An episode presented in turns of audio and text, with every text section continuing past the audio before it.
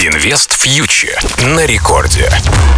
Всем привет! Вы слушаете Радио Рекорд, с вами Кира Юхтенко. Мы обсуждаем главные новости из мира экономики и финансов. Ну, давайте начнем с новостей международных. Во-первых, США официально вступает в техническую рецессию. Мы увидели э, данные за последний квартал, согласно которым экономика сократилась на 0,9%. Это результаты второго квартала. В первом квартале ВВП падал на 1,6%. Техническая рецессия – это сокращение экономики на протяжении двух кварталов подряд по международной классификации. Но американские финансовые власти с этим не соглашаются и говорят, что у них технической рецессии нет, потому что для того, чтобы об этом утверждать, нужно смотреть на более широкий диапазон показателей. Например, на потребительские доходы и расходы, на уровень безработицы. А безработица в США, например, находится на уровне 3,6%, что является самым низким уровнем с пандемией и, как говорят финансовые власти, ну, не может э, при таком здоровом состоянии рынка труда экономика находиться в рецессии. Поэтому не верьте цифрам, утверждают Джо Байден, Джанет Йеллен и его коллеги коллеги. Ну, называть это все дело можно по-разному. Термины отрицательный рост и структурная трансформация нам уже знакомы не понаслышке, но факт остается фактом. Американской экономике сейчас достаточно сложно. Экономика уже сокращается на фоне ужесточения политики, а инфляция еще не побеждена. Чтобы с ней справиться, американский Центробанк на этой неделе повысил э, ставку по федеральным фондам на 75 базисных пунктов, и теперь она находится в диапазоне 2,25-2,5.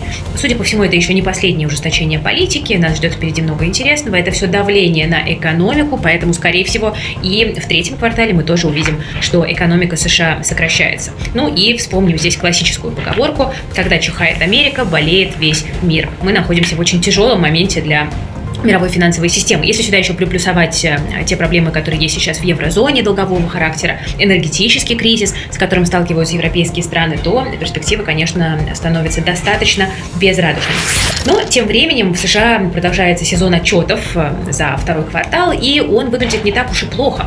Разве что компания Intel расстроила слабым отчетом, акции отреагировали падением, ну а в целом э, крупные американские бизнесы пока держатся. Ключевое слово здесь «пока». Хотя и каких-то каких-то чемпионских историй тоже нет. Вот, например, у компании Мета, признанной экстремистской, запрещенной на территории Российской Федерации, конечно же, э, мы увидели сокращение выручки впервые в истории всего бизнеса компании, насколько я помню, и это тоже очень серьезный маячок. Многие американские технологические гиганты, которые годами воспринимались как акции роста, сейчас, по сути, роста бизнеса такого впечатляющего уже не показывают, а при этом оцениваются рынком все еще достаточно высоко, несмотря на произошедшую коррекцию. Инвест Передача на Радио Рекорд. Ну, тем временем, э, давайте немножко переключимся на Россию. И здесь я хотела бы сфокусироваться на рисках того, что валютного рынка как такового в России скоро может не быть. Банк России в пятницу заявил, что готовится к отмене биржевых торгов долларом и обсуждает с участниками валютного рынка, как определять курс рубля к доллару и евро, если под западные санкции попадут НКЦ, Национальный клиринговый центр и Московская биржа. Об этом пишет Forbes. При таких санкциях валютные торги будут просто парализованы. И как дальше определять курс, который все равно будет нужен для нужд экспортеров и импортеров, не ясно, поэтому ЦБ работает над этой проблемой. Я напомню, что санкции против НКЦ могут войти в один из следующих пакетов санкций, и, э, простите за тавтологию, и действительно это может стать серьезным ударом по валютной системе страны. Так что, если вы держите по-прежнему валюту на банковских и брокерских счетах, задайтесь вопросом еще раз, готовы ли вы рисковать и готовы ли вы к тому, что в один прекрасный момент эта валюта может просто замерзнуть на многие годы. Ведь не просто же так банки и брокеры вводят комиссии за обслуживание э, брокерских счетов в валюте, комиссии за хранение валюты на банковских счетах. Это происходит именно потому, что российская финансовая система пытается сейчас просто выплюнуть из себя те активы, которые являются токсичными, а это валюты так называемых недружественных стран. Поэтому вы, как потребитель розничных финансовых услуг, должны понимать эти риски и понимать, что они могут реализоваться уже достаточно скоро. Нравится нам это или нет. А здесь э, есть, наверное, альтернативы. Есть валюты так называемых дружественных стран. Это, допустим, юань, гонконгский доллар, ну и другие опции, которые добавляются на московскую биржу. И, э, как говорят специалисты по биржевой инфраструктуре, для них угроза в этой ситуации значительно меньше. И, по крайней мере, заморозки это, скорее всего, не будут мгновенными.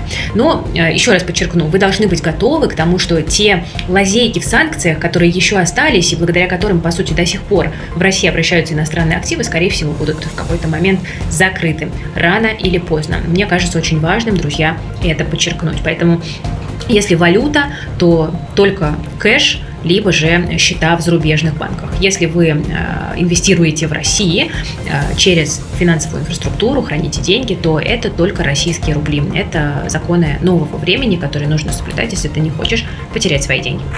Друзья, с вами была Кира Юхтенко специально для Радио Рекорд. Обязательно подписывайтесь на наш YouTube-канал Invest Future, на наш э, канал с одноименным названием в Телеграме. Ну и также напоминаю, что у нас есть образовательная техплатформа и в плюс, которая позволяет прокачать навыки управления личными финансами в кризисные времена. Спасибо за внимание. До встречи через неделю. Берегите себя и свои деньги. Инвест фьючер на Радио Рекорд.